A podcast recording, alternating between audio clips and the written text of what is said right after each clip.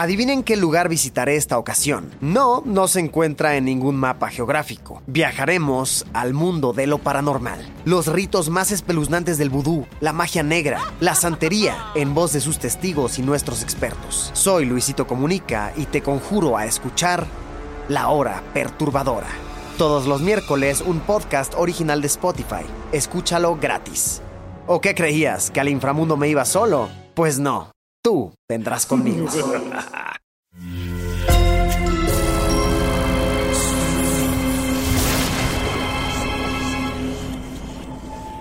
Portal Sonoro no se hace responsable de las visiones, pesadillas o encuentros cercanos del cuarto tipo que puedan suceder antes, durante o después de la experiencia. Para una experiencia sonora completa recomendamos audífonos para dejarte envolver por el mundo de Stephen. Escucha bajo tu propio riesgo.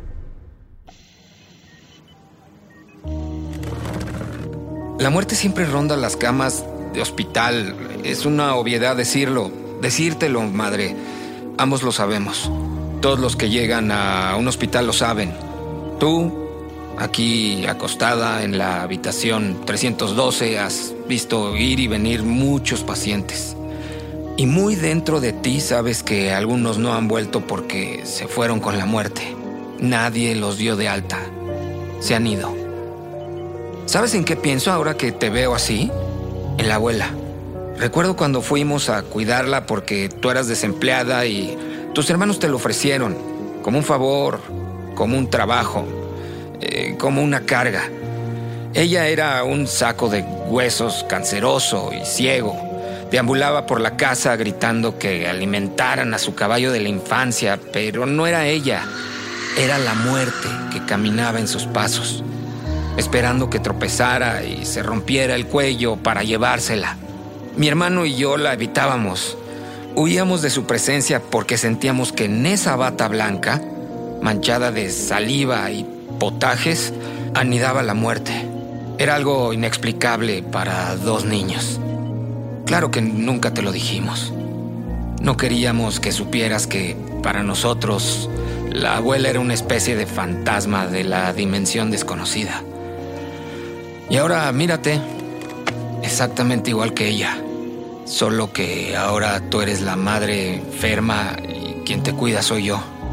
Y no estamos en una granja llena de cachivaches arrumbados en el viejo granero, sino en un puto hospital de Maine, cuyos pasillos parecen una película de George Romero.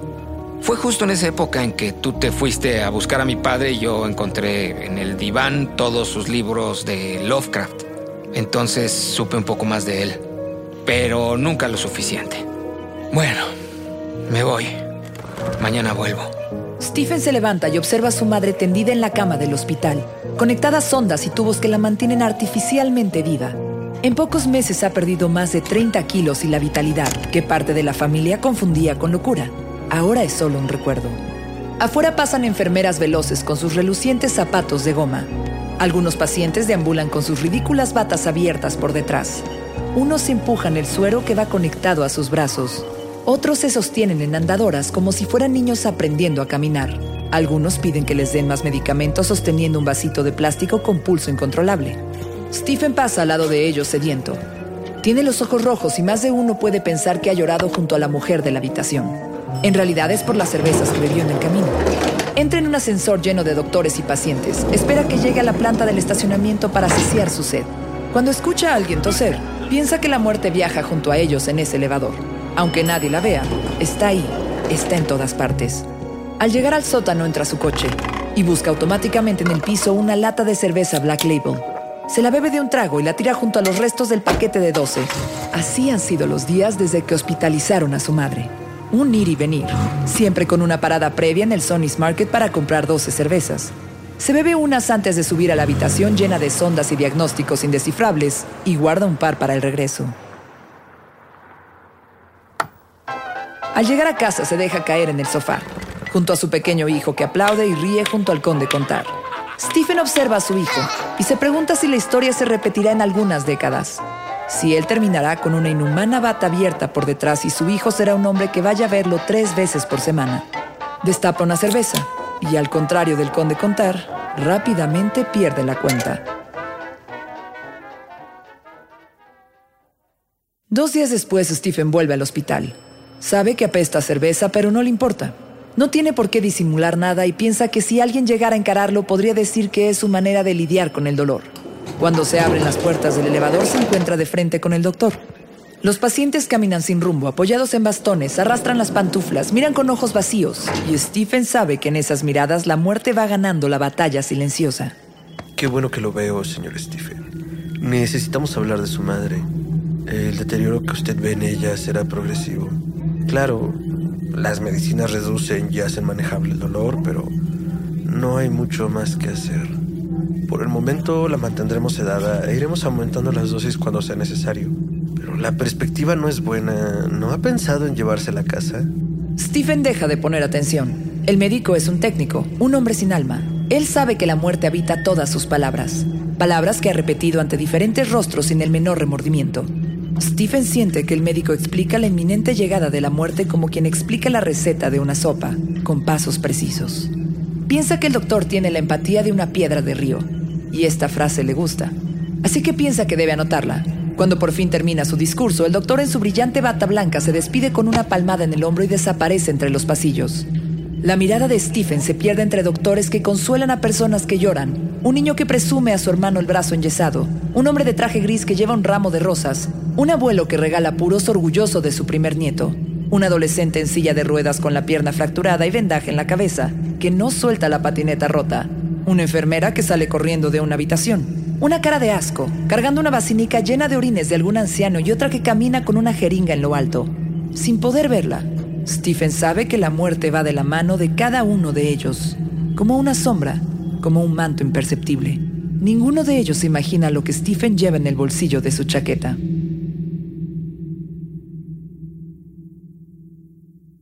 Hola madre, hoy te he traído un regalo, un sneakers, eh, pero creo que me lo comeré yo.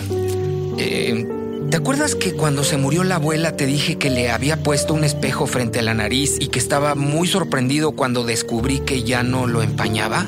La verdad es que unos días antes de que ella muriera estuve leyendo sobre el postmortem y el vademecum farmacológico. Ojalá hubieras visto la cara de la bibliotecaria cuando se lo pedí. Estaba entre orgullosa y asustada. Seguramente pensó que era para una tarea y me lo dio con una sonrisa complaciente. Aquel día leí todo sobre los medicamentos que había en la mesita junto a la cama de la abuela. Yo era un pequeño y aunque pronunciar pro, propoxifeno me resulta muy complicado, lo entendí todo. Con la abuela aprendí el significado de bravicardia, midriasis y acidosis respiratoria. Pero una cosa es aprender sobre la muerte y otra es verla. Tuve miedo cuando se la llevaron cubierta con la sábana blanca. Tuve pesadillas y tú veniste algunas noches a mi cama a consolarme. Pensabas que estaba triste por la abuela y me preguntabas qué había soñado y yo no podía contarte la verdad. Stephen ve el cuerpo demacrado, sin maquillaje, los labios acartonados, reducidos a una línea horizontal imperceptible y la piel flácida. Los instrumentos que emiten sonidos rutinarios que mantienen con vida a ese cuerpo que ha perdido todas sus capacidades. Esa no es tu madre. Es un envase vacío. Nadie debería vivir así. Lo sabes. Ya deja de hablar, no te escucha, pinche ridículo. ¿O es que ahora te crees todas esas cosas New Age? Stephen se levanta. La sed lo obliga a cortar la visita. Pero eso no importa porque sabe que volverá en dos días. Cuando regresa a casa, ataca las teclas con furia. Su historia se centra en el hospital, en las paredes pintadas de color marrón y blanco, en la gente que deambula por las salas de espera, por los pasillos, en las puertas de las habitaciones esperando una buena noticia, y que como él, saben que en la mayoría de los casos no llegará. Su esposa entra. ¿Cómo está tu madre? Agoniza. La mantienen viva esos cócteles de medicamentos. No sé, es un proceso que ya he visto antes. Cuando estoy ahí recuerdo a mi abuela preguntando por su caballo de la infancia. Y sé que debería sentirme de otra manera, pero no puedo. De esa mujer hiperactiva que viajó en busca de mi padre dejándonos largas temporadas con mi tía, ya no queda nada. Ha perdido toda la movilidad, sus dedos ya no servirían en el piano, solo daría lástima. Sus ojos siempre están cerrados, siempre está dopada. A veces pienso que deberíamos desconectarla, pero no hay manera legal de hacerlo y mi hermano seguro se opondría. No pienses eso. Quizás este tiempo sirva para algo más. Quizás deberías aprovechar para contarle lo que sientes, todo lo que has sentido a lo largo de los años. Seguro que ella puede escucharte. Todos los días hablo con ella, pero es peor que un confesionario. Aquí no hay un puto sacerdote que te dé un consejo, ni una palabra de alivio o que te regañe. No hay una sola señal que salga de ese cuerpo que me haga pensar que queda algo de ella viviendo bajo esas sábanas. Es como si mi madre ya no existiera. Solo me queda la idea de que ese cuerpo es ella y por eso lo mantenemos respirando y comiendo por las venas. Stephen sale de la tienda con un paquete de 12 cervezas. Sentado al volante enciende un cigarro y destapa una. Se mira en el retrovisor, analiza su rostro, se parece más a su madre de lo que siempre le dijeron y se da cuenta que por primera vez piensa en ella en pasado. Stephen observa la calle, es primavera y piensa que es la época en la que todo parece más vivo. Los jóvenes parecen más enamorados, el cielo parece más alto y azul, el sol brilla más potente y derrite los helados más rápido. La primavera es la época en la que todo el ciclo de la vida vuelve a empezar, excepto cuando estás en una cama de hospital rodeada de tubos, agujas intravenosas y cócteles barbitúricos corriendo por tu sangre. Ahí todos los ciclos acaban. Enciende el auto y maneja bebiendo hasta el hospital. Cuando llega, el paquete de cerveza solo tiene tres sobrevivientes a su sed enferma.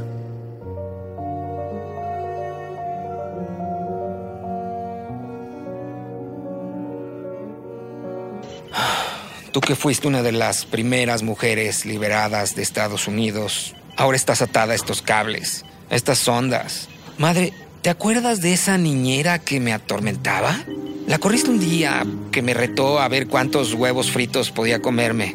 Eh, Creo que fueron siete y que después de comer como un enfermo me retorcí en el piso. Eh, Luego ella me encerró en el armario. Yo tenía miedo en esa oscuridad y me quedé dormido ahí adentro. Cuando llegaste se movía nerviosa como colibrí hasta que vomitó la verdad venenosa que la asfixiaba y la despediste. ¿Te acuerdas de lo fuerte e indómita que eras? Yo sí. En fin. Pienso en estas cosas porque tú estás aquí acostada y yo debería estar escribiendo y no puedo hacerlo porque cuando lo hago me siento culpable de no estar aquí contigo. Así que estamos los dos condenados a esta habitación hasta el final. Nos vemos el lunes. Allá afuera, en el mundo, es primavera. Pensé que te gustaría saberlo. La vida se convierte en una repetición infinita con un toque de dolor inconfesable. La vida se convierte en una repetición infinita con un toque de dolor inconfesable. Trabajar, visitar el hospital, contarle algún recuerdo a su madre, tomar cervezas e intentar llenar páginas que se resisten. Es lunes y el elevador del hospital va lleno de fantasmas psicopompos y virgilios. Stephen decide utilizar las escaleras. Mientras sube cada peldaño, la voz en su cabeza ataca. La mujer en la habitación ya no es tu madre. La mujer en la habitación ya no es tu madre. La mujer en la habitación ya no es tu madre. La mujer en la habitación ya no es tu madre. Stephen llega al cuarto. La cama de al lado está vacía. Hasta hace unos días había un hombre entubado que manchaba las sábanas de sangre cada vez que tosía y le gritaba al noticiero. Hoy hay silencio y esas sábanas están limpias. Su madre sigue en la misma posición. Una aguja clavada en el antebrazo izquierdo, una sonda en su boca, los ojos cerrados. El respirador artificial a un costado de la cama sube y baja. Las sístoles y diástoles son un eterno bip burocrático cuyo ritmo nunca cambia, ni se acelera, ni se detiene. En la mesita ya no hay medicamentos, ahora todo es intravenoso. Stephen piensa que perdió la oportunidad de robarse unos Oxycontin cuando le ingresaron. ¿Qué clase de hijo piensa en robarle los medicamentos a su madre moribunda? Eres un bastardo. ¿Te acuerdas cuando me perforaron el oído? O- olía un poco como aquí. Alcohol y desinfectante industrial. La aguja era enorme y lloré en un charco de pus. Ahora tú vives, si es que se puede decir eso, conectada a un millón de agujas.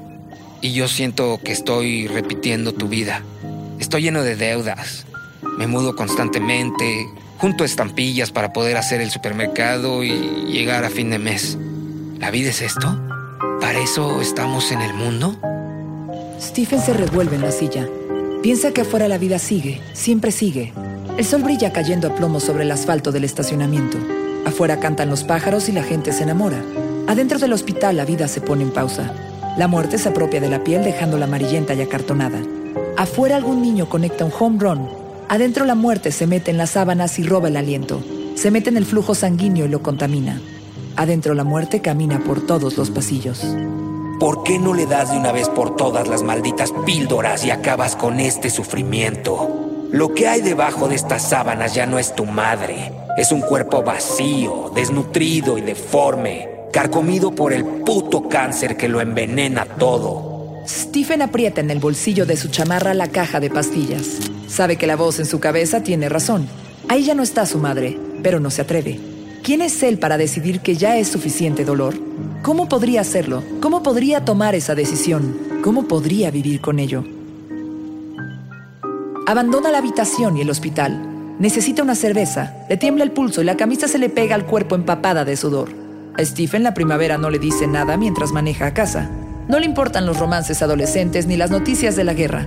No le importan las declaraciones del presidente ni el precio de la gasolina. Le importa lo que sucede y lo que no con la mujer de la habitación. Bebe una cerveza tras otra para ahogar la tristeza de ver a su madre convertida en un envase vacío. Bebe para olvidar. Bebe para recordar. Bebe para ahogar las pesadillas que sabe llegarán en cuanto el sueño doblegue sus párpados. Stephen camina por la casa de su infancia. La reconoce por las paredes descascaradas, las fotos color sepia de antepasados desconocidos y el diván en el que se esconden sus peores temores. A lo lejos un gato maulla. Los perros ladran. El viento golpea los árboles y sus ramas repiquetean contra los cristales. El baño gotea y algo chapotea en su interior. Son pasos, pasos que se diluyen en el viento, pisadas fuertes y lentas que se acercan cada vez más arrastrando cadenas. Stephen teme abrir esa puerta. Cuando toca la cerradura se le hiela la mano. Hace frío. Tiene miedo, pero algo le empuja a mirar en el interior. Abre la puerta poco a poco esperando que no haga ruido, pero el óxido y la herrumbre hacen que las bisagras rechinen como un aullido. Entonces la ve. Su madre es un cadáver verdoso, con la carne podrida y colgante, llena de moho y con una capa de pus resbalando por toda su piel. Ella sale de la tina de mármol. Se acerca a Stephen, que siente un vapor fétido emanando de su cuerpo. Me abandonaste. Me dejaste aquí, pudriéndome. Dijiste que me cuidarías, que me darías mi medicina.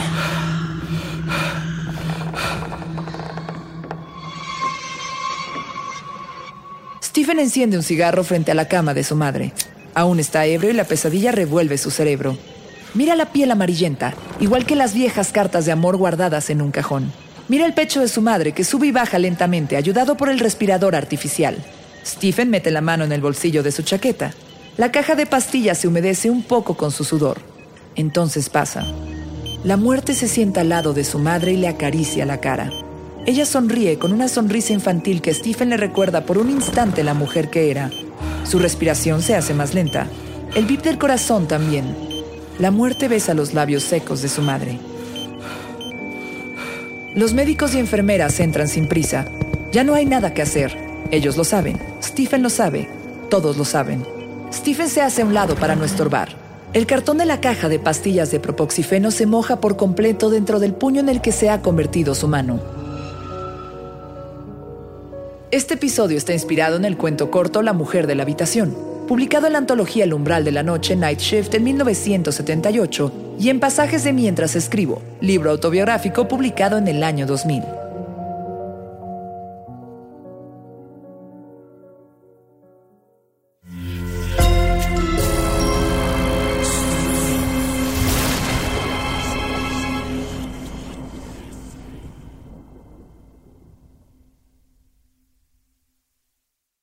Adivinen qué lugar visitaré esta ocasión. No, no se encuentra en ningún mapa geográfico. Viajaremos al mundo de lo paranormal. Los ritos más espeluznantes del vudú, la magia negra, la santería, en voz de sus testigos y nuestros expertos. Soy Luisito Comunica y te conjuro a escuchar La Hora Perturbadora.